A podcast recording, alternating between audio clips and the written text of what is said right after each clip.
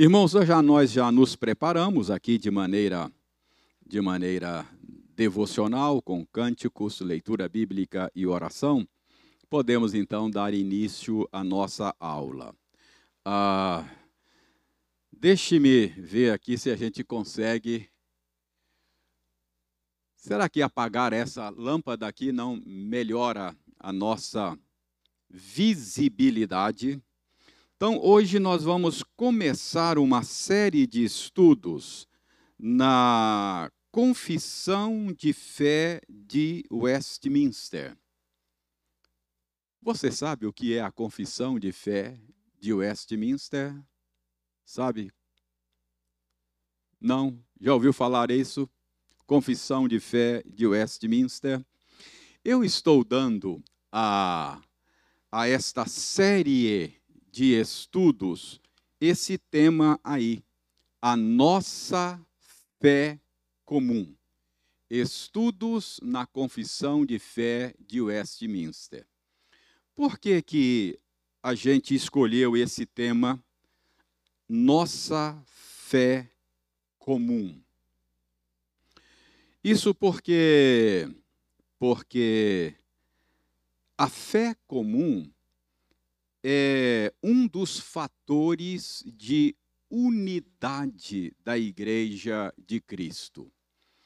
Curiosamente, tem muita gente que fala assim: ah, eu não gosto muito desse negócio de ficar estudando teologia, não, porque teologia divide. É melhor nem a gente ficar falando nesse assunto de teologia, querer aprofundar no conhecimento dessas coisas, porque isso normalmente divide. É, teologia divide. Mas é um engano. A Bíblia diz que a fé comum é um fator de unidade. Crenças comuns nos unem.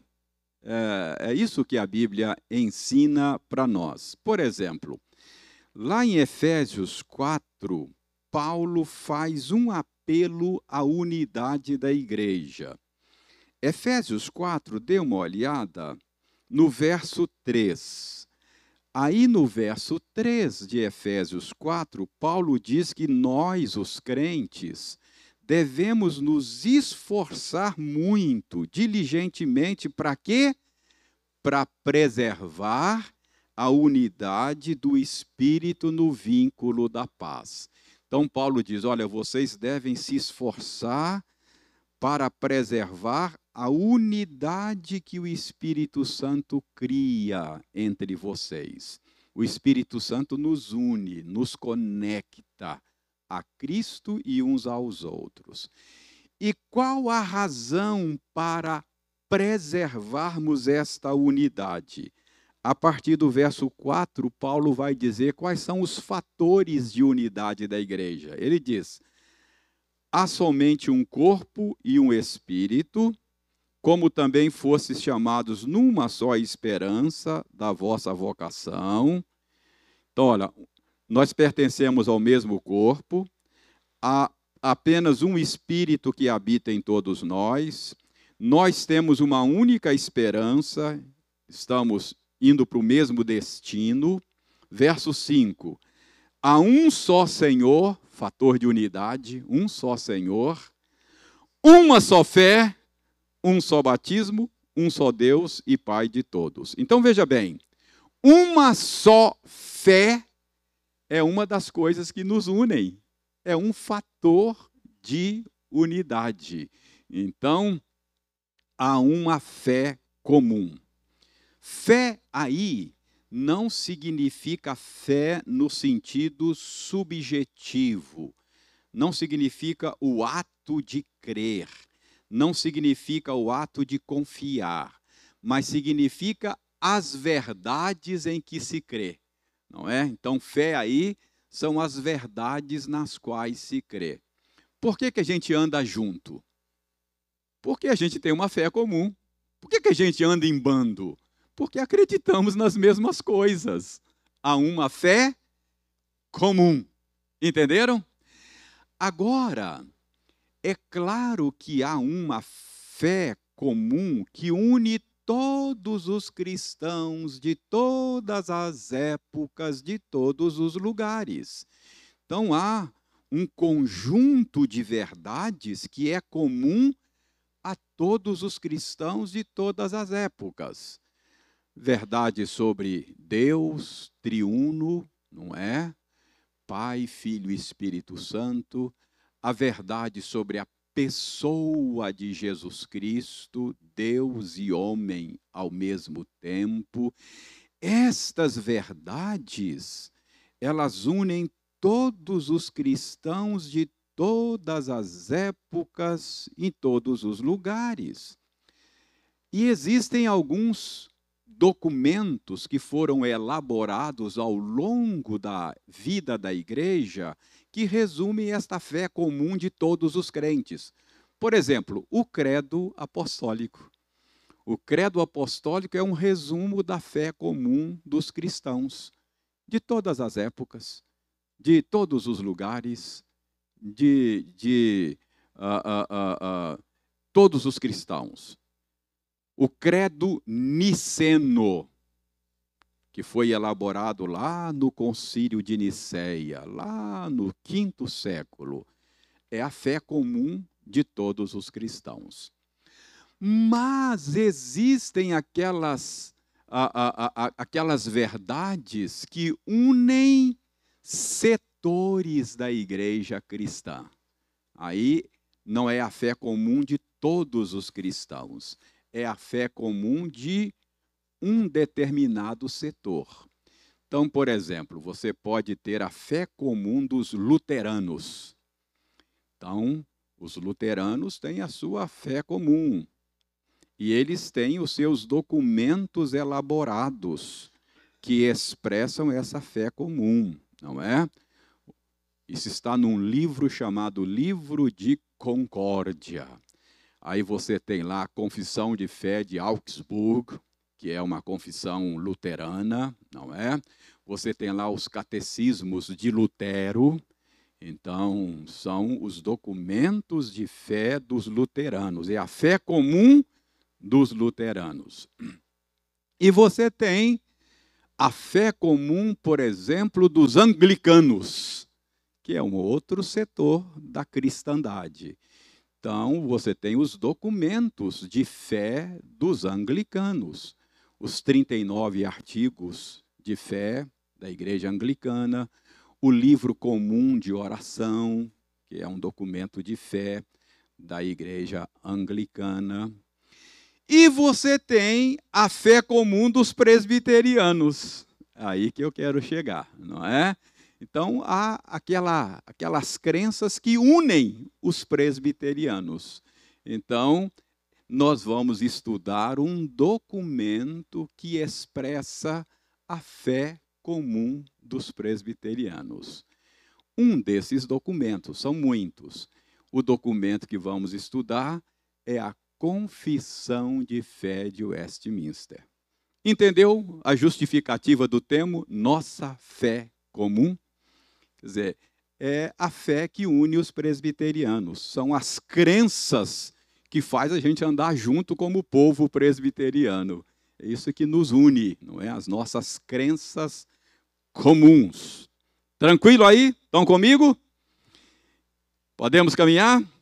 justificado aí a, a, a, o, nosso, o nosso tema, uh, de fato você precisa saber que presbiteriano, o nome presbiteriano, não tem a ver com as crenças, com a doutrina, com a teologia. O nome presbiterianos designa o sistema de governo. Então, quando você fala igreja presbiteriana, é uma igreja governada por presbíteros, não é? Então, nome presbiteriano é, está é, é, fazendo referência a um sistema de governo que é o governo de presbíteros, representativo. a comunidade elege os seus representantes, que em nome dela e em última instância em nome do Senhor, governam uma igreja local. Então, presbiteriano não tem a ver com os, o, o, o, a doutrina, a teologia.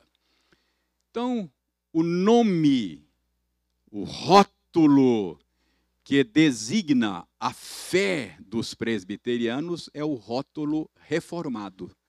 Então, os presbiterianos são reformados na doutrina. Ok? Por quê? Porque nós, a nossa tradição de fé remonta à, à reforma protestante do século XVI. Entendeu? Então, vocês já me ouviram falar várias vezes porque eu uso muito esses termos, né? A nossa tradição reformada. Nossa tradição reformada. Então, é, eu estou falando da nossa fé comum que remonta à reforma protestante do século XVI. É claro que os luteranos também, eles são reformados. Você pode falar da tradição reformada no sentido amplo, lato. Aí você inclui, você inclui a igreja luterana, por exemplo. Não é? Os luteranos, eles são reformados. Mas convencionou-se com o passar do tempo é, usar o termo reformado no sentido estrito para falar da tradição calvinista. Então, você pode falar dos reformados luteranos e dos reformados calvinistas. Então, a gente se refere aos luteranos como luteranos. Quando você fala reformado, é calvinista, tá bom? Então, a nossa tradição é uma tradição é, calvinista, e na teologia nós somos reformados. Então, no sistema de governo, nós somos presbiterianos. No sistema de doutrina, nós somos reformados ou calvinistas. Ok? Então, vamos estudar um documento calvinista, um documento da nossa tradição. Vamos entender melhor essa questão da nossa tradição reformada. Quando você fala na tradição reformada, ou fala na reforma protestante do século XVI, qual o primeiro nome que vem na sua mente? Martinho Lutero, não é? Esse é o primeiro nome que vem na frente, vem, vem à mente da gente. Então, Martinho Lutero. Martinho Lutero foi aquele monge agostiniano que ah, com aquele gesto de afixar lá na porta da capela em Wittenberg as suas 95 teses, no dia 31 de outubro de 1517, quando ele afixou lá, é como se ele tivesse tivesse acendido o estupim da reforma protestante do século XVI. Então Lutero ficou como o grande personagem desse movimento, não é? Então, Lutero, um reformador que viveu lá na Alemanha. Lutero na Alemanha, reforma na Alemanha, ok? Qual o segundo nome que vem à mente de vocês quando fala de reforma protestante? João Calvino, não é? Esse é o segundo nome. Lutero Alemanha. Calvino, embora seja francês de nascimento, ele exerceu o seu ministério e a sua grande influência na Suíça, em Genebra. Então, Calvino, ah, localizando geograficamente, ele um pouco mais novo do que Lutero, mas localizando geograficamente, Suíça. Ok? Então, Lutero, Alemanha, Calvino, Suíça, Genebra. Mas o documento que nós vamos estudar, Confissão de Fé de Westminster, não nasceu nem na Alemanha, não nasceu nem na Suíça. Nasceu aonde? Na Inglaterra. Você certamente reconhece aquele templo ali, a Abadia de Westminster, é, em Londres. E a Assembleia que escreveu o documento que nós vamos começar a estudar hoje se reuniu aí, nesse templo, não é? Se reuniu ali, nesse período aí, ó, 1643 a. Ah, eu estou sem os óculos. Mas 1643 a 1653. Esse foi o período de produção de alguns documentos, dentre eles a Confissão de Fé de Westminster. Nasceu na Inglaterra, ok? Para você entender o nascimento do documento que vamos estudar, você precisa ter alguma noção da reforma na Inglaterra, ok? Então, muito rapidamente, para você entender o contexto texto que deu a luz a esta confissão de fé, você precisa entender três movimentos importantes da reforma na Inglaterra. Primeira coisa que você precisa entender é o movimento dos puritanos. Puritanismo. Já ouviu falar nisso? Os puritanos, já ouviu falar os puritanos ingleses? A ver? Ah, o que, que é o movimento do puritanismo? Esse movimento, quando a confissão de fé foi escrita, ele já estava consolidado na Inglaterra. Mas ele tem a sua origem bem antes da reforma. É que na Inglaterra muito antes da reforma, já havia um espírito reformista é, imperando lá na Inglaterra. O apreço pela palavra de Deus, o apreço pela Escritura, uh, o esforço para colocar a Escritura na mão do povo, já estava acontecendo na Inglaterra bem antes de Lutero. Por exemplo, uh, cerca de 130 anos antes de Lutero, cerca de 130 anos antes de Lutero, viveu na Inglaterra um homem chamado John Wycliffe professor de Oxford. Wycliffe, ele traduziu, foi a primeira tradução da Bíblia para o inglês. Ficou conhecida como a Bíblia de Oxford. Então, uma iniciativa de Wycliffe traduzindo a Bíblia para o inglês, 130 anos antes da reforma. Depois de Wycliffe, a gente tem uma outra iniciativa como é. Aliás, Wycliffe é, é, é, tinha, deixou, deixou muitos seguidores que eram pregadores itinerantes, não é? Pela, pela Inglaterra e, e etc. Wycliffe morreu queimado. Ah, depois de Wycliffe, a gente tem um outro nome antes da reforma, que é um pré-reformador chamado William Tyndale. William Tyndale também promoveu uma tradução da Escritura. A diferença dele para a tradução do Wycliffe é que o, o, o, o Tyndale traduziu diretamente do grego e do hebraico para o inglês. Ele, ele era hábil nas línguas originais, então é, é, foi uma tradução direta do, do hebraico e do grego. E um outro ponto diferencial dessa iniciativa do Tyndale foi o surgimento da imprensa.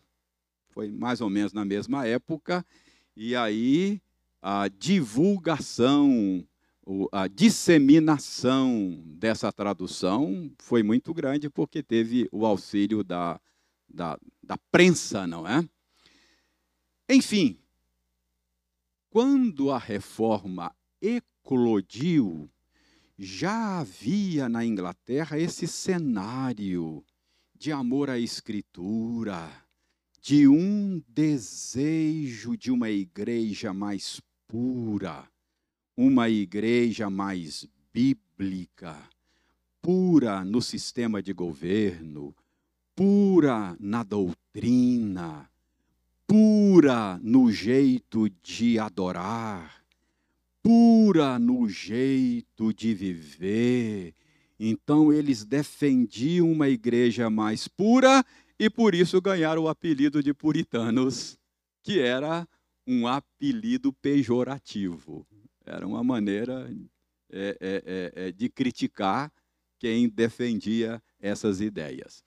Então, grosso modo, surgiu aí o movimento dos puritanos, que na época que a nossa confissão de fé foi escrita já estava consolidado e muitos dos autores da confissão de fé de Westminster que vamos estudar eram puritanos, adeptos desse movimento, na sua grande maioria calvinistas, na sua grande maioria calvinistas, ok?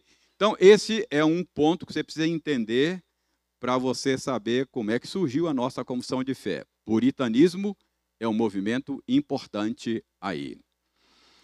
Um outro movimento que você precisa entender é como se deu a ruptura da igreja da Inglaterra com o catolicismo a ruptura da igreja da Inglaterra com Roma, não é? Ah, na época, o rei da Inglaterra era Henrique VIII. E Henrique VIII já não tinha uma relação muito harmoniosa com Roma era uma relação pouco harmoniosa. E, no ano de 1527, ele pediu ao Papa da época, não é, que anulasse o seu casamento.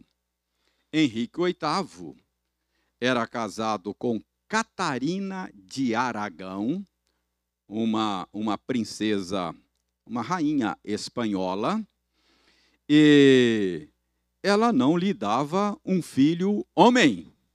E ele queria um filho homem para ser o seu herdeiro. Então ele pediu ao Papa da época, Clemente VII, que anulasse o seu casamento para que ele pudesse ficar livre para casar com outra mulher e tentar um filho homem. O Papa não atendeu ao pedido do rei Henrique VIII. Não anulou o seu casamento. Então o que, que ele fez? Ele convenceu o parlamento da Inglaterra a romper com a Igreja Católica Romana a romper com Roma. E ele passou a ser, então, o chefe da igreja da Inglaterra. Então, a, a, Inglaterra passou a ter uma igreja estatal, o rei é que nomeava agora os líderes da igreja, e ele, então, podia agora anular o seu casamento. então, assim começou a existir uma igreja nacional na Inglaterra, separada de Roma. Embora tenha havido esta ruptura, a igreja agora anglicana, é, um outro governo, porque é uma igreja estatal, mas ainda católica na doutrina. Entendeu?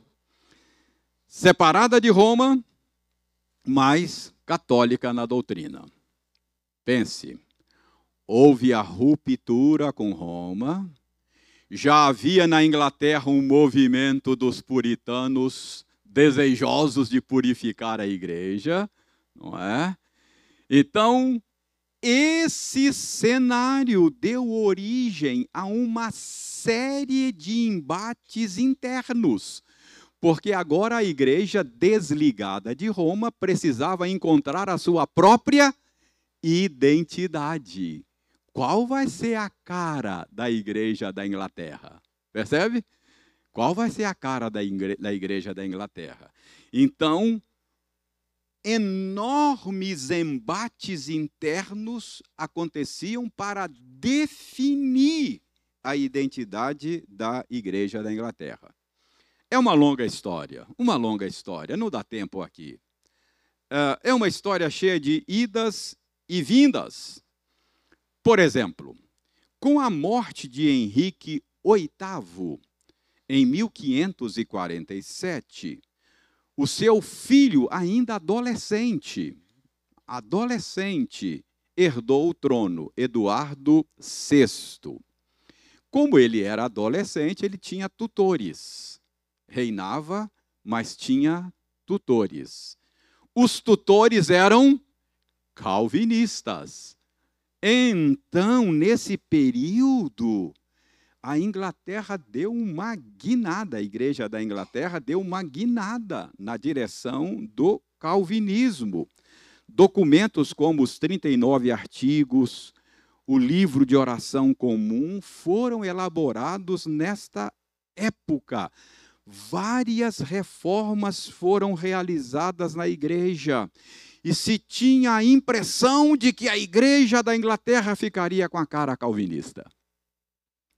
Mas o menino rei era bastante doente e teve uma vida curta, acabou morrendo. E quem o sucedeu no trono da Inglaterra, com a morte dele, foi Maria, uma meia-irmã, não é? A, a, a, sua irmã, meia-irmã, Maria. E para vocês terem uma ideia, para vocês terem uma ideia,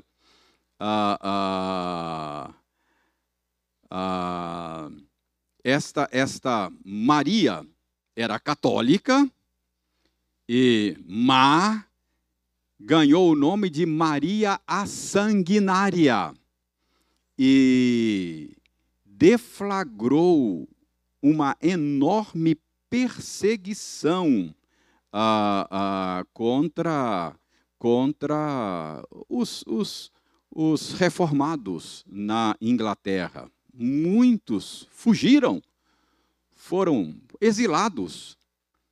Alguns para Genebra, um grupo fugiu para o norte da América, colonizou o norte da América e deu no que é os Estados Unidos hoje, não é? ah, fugindo de lá. Então, houve, houve esse, essa perseguição e uma, uma volta da igreja da Inglaterra ao catolicismo com o reinado de Maria a Sanguinária. Maria morreu, 1558. Sua meia-irmã Elizabeth subiu ao trono. Foi um reinado longo, de Elizabeth I, 45 anos. E ela ela então restabeleceu, restabeleceu o chamado ato de supremacia. Ato de supremacia foi a decisão do parlamento que rompeu com Roma. Então, ela restabeleceu o ato de supremacia. Os protestantes exilados puderam voltar, não é? Voltaram e voltaram mais calvinista e mais presbiteriano do que quando saíram, porque alguns foram para Genebra estudar com Calvino, né? E, e aí voltam essa turma mais presbiterianos e mais calvinistas de quando saíram.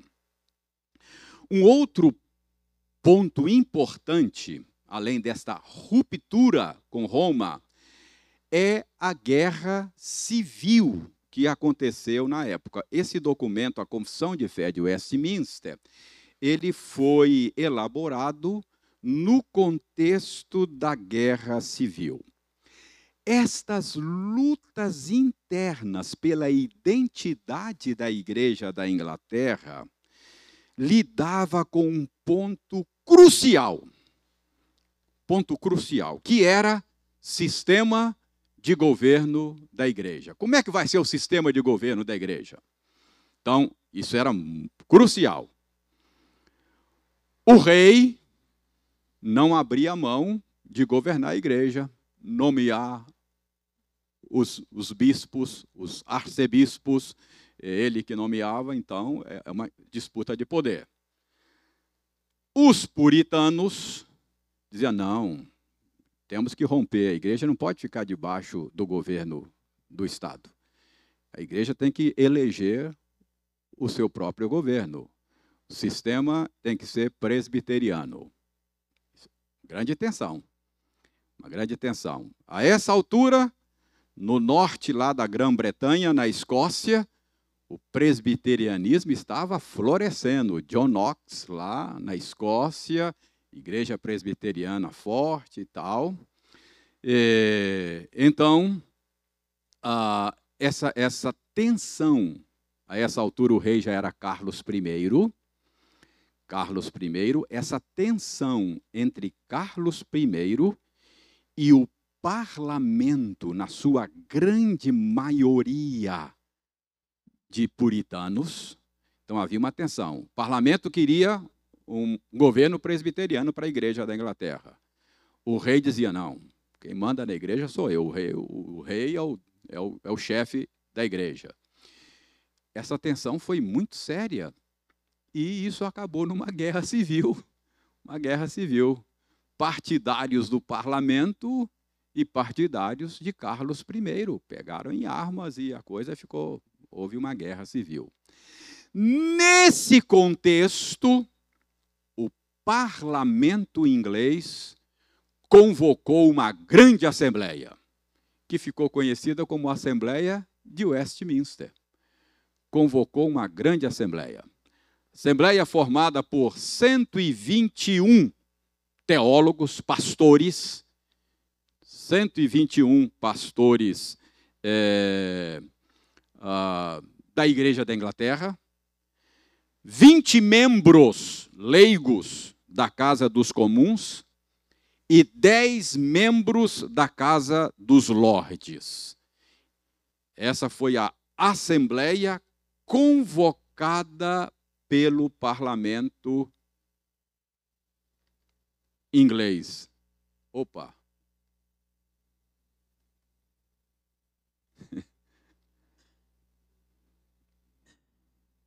Opa, deu aí. Aí é uma foto da Assembleia, não é? Esta Assembleia de Westminster. Esta Assembleia recebeu do parlamento a incumbência de estruturar a Igreja da Inglaterra. E esta Assembleia elaborou uma série de documentos que ficaram conhecidos como os padrões presbiterianos. Os documentos foram os seguintes: eles elaboraram um diretório do culto público. Princípios de liturgia, não é? Como, é? como é que a igreja da Inglaterra vai adorar? Aí prepararam um documento, diretório do culto público. Esse documento foi concluído em 1644 e no dezembro de 1644. E no mês seguinte foi aprovado pelo parlamento. Essa assembleia assessorava o parlamento nessas coisas. Eles preparavam a proposta, ia ao parlamento, o parlamento discutia e aprovava para ser norma para a igreja da Inglaterra. Ah, prepararam um inário, um saltério, não é? Uma, uma versão métrica dos salmos para ser usado nos cultos. Então, prepararam um diretório do culto, prepararam um inário, prepararam uma forma de governo eclesiástico, é? uma forma de governo eclesiástico, prepararam uma confissão de fé. Em que, que a igreja da Inglaterra acredita? Aí, prepararam a confissão de fé de Westminster, prepararam dois catecismos, o breve catecismo e o catecismo maior. Assim nasceu a confissão de fé de Westminster, que é o documento que nós vamos estudar, ok? Então, ela foi, ela foi concluída em dezembro de 1646 e dois anos depois, março de 1648, foi sancionada, aprovada pelo parlamento. E, e esta, essa, essa confissão de fé que vamos estudar, ela, ela é, ela é a, a, o, o símbolo de fé da Igreja Presbiteriana do Brasil. Então, a nossa igreja subscreve. E muitas outras igrejas presbiterianas no mundo todo é, subscreve essa confissão de fé. Então, esse documento expressa a fé comum dos presbiterianos, ok? Então, essa é a história do documento que nós vamos, vamos estudar. Tranquilo aí? Podemos prosseguir? vamos lá.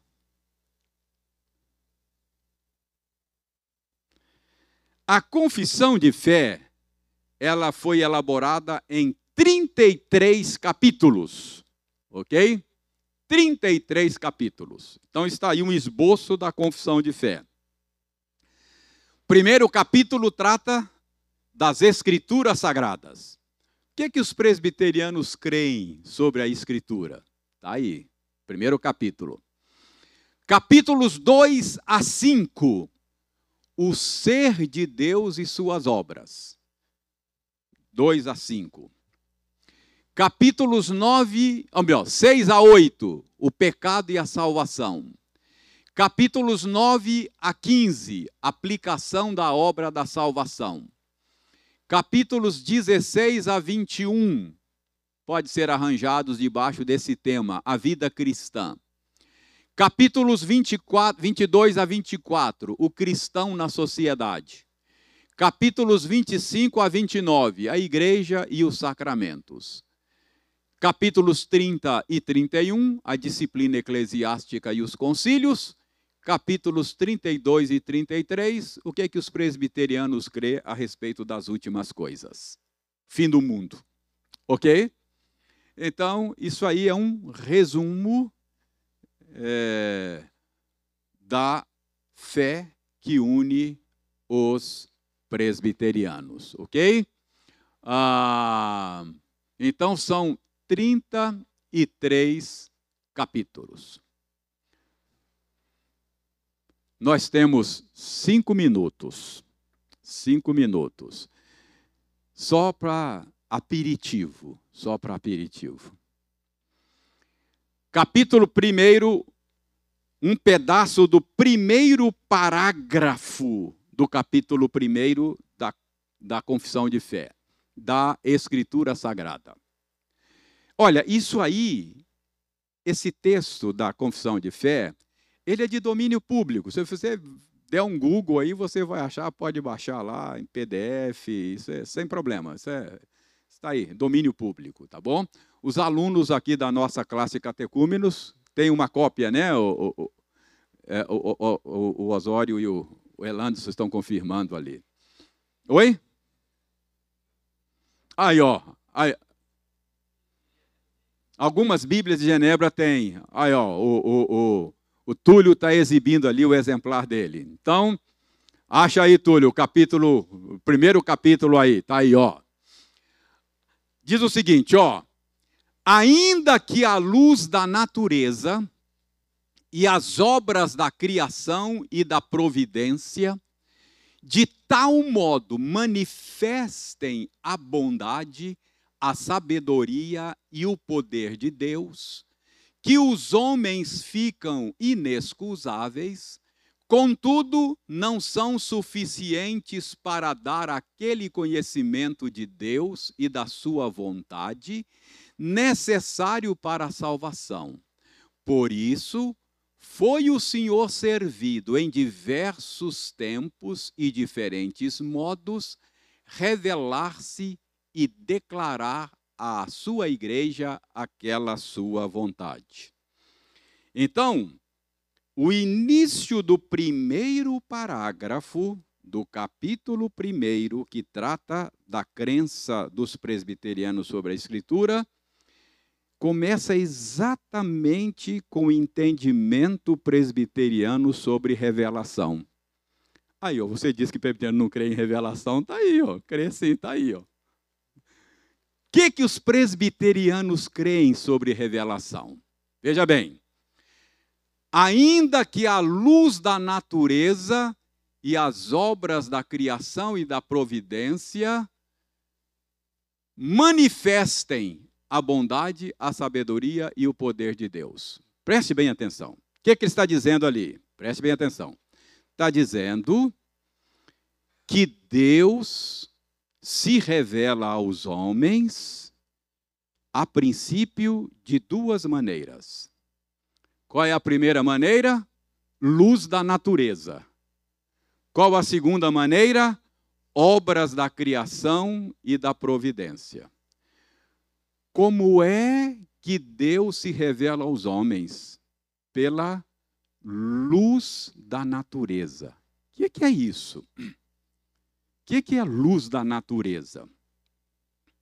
Luz da natureza significa que, por ser imagem de Deus, o ser humano traz na sua própria natureza pistas, informações a respeito de Deus.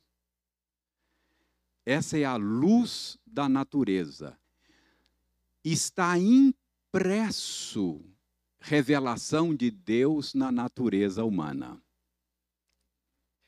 Por exemplo, o que, que é isso?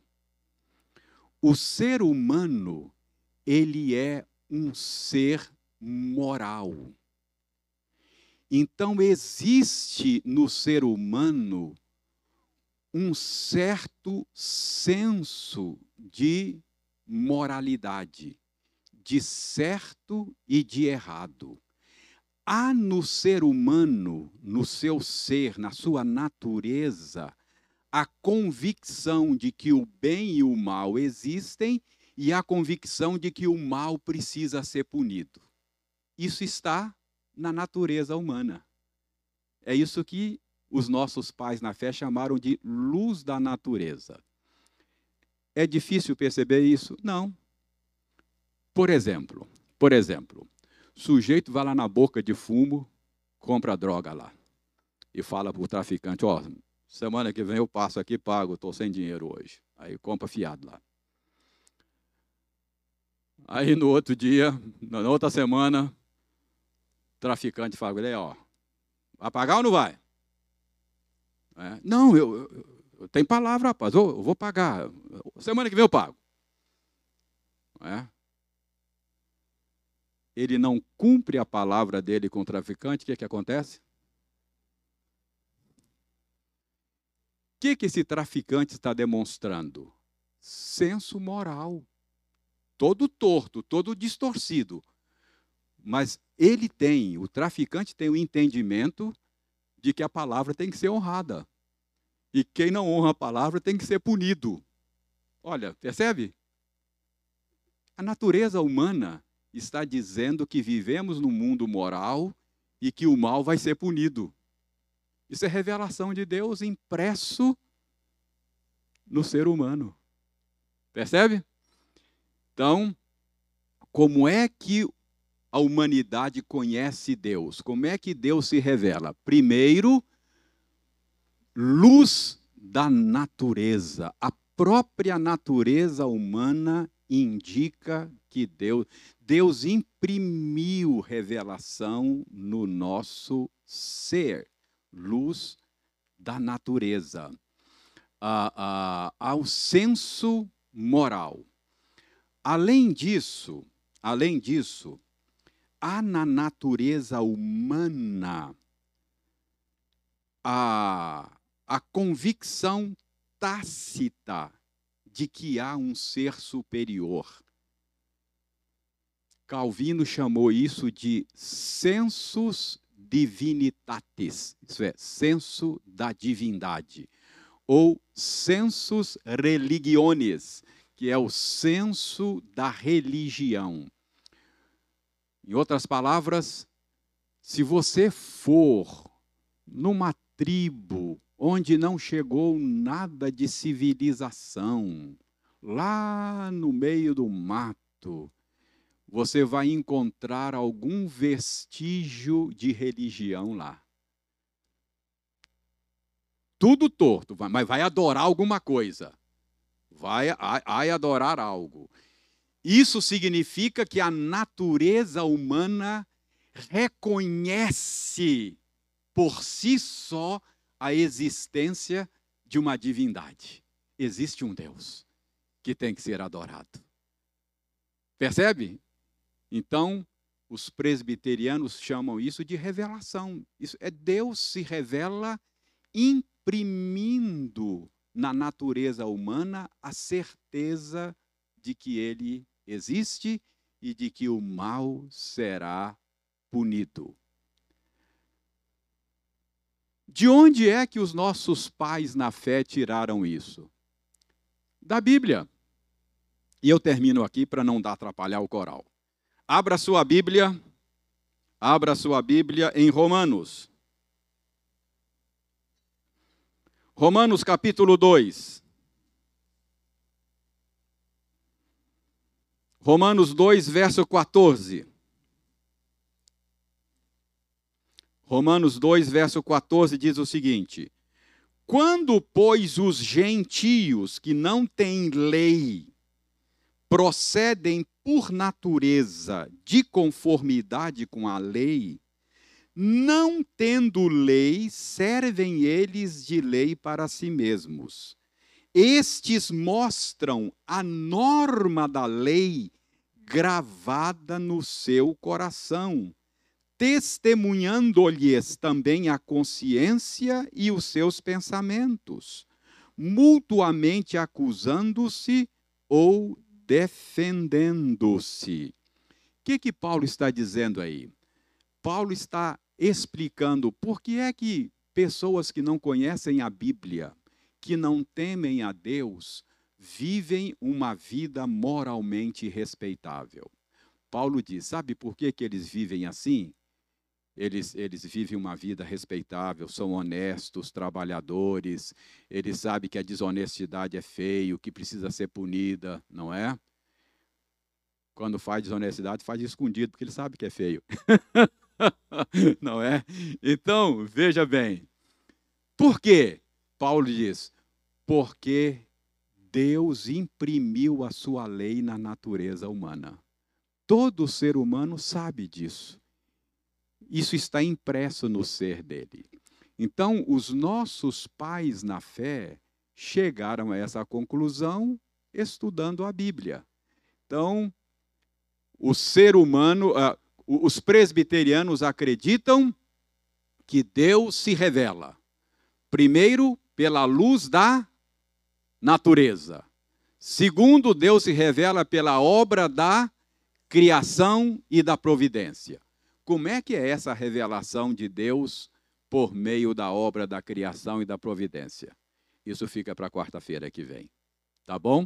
Mas pelo menos você já vai para casa sabendo que presbiteriano crê em revelação, tá bom? Tá aí a revelação que nós cremos. Deus, Deus, Deus se revela a nós. Ele se revela muito mais do que você imagina, muito mais do que você imagina. Ah, pois não, Túlio.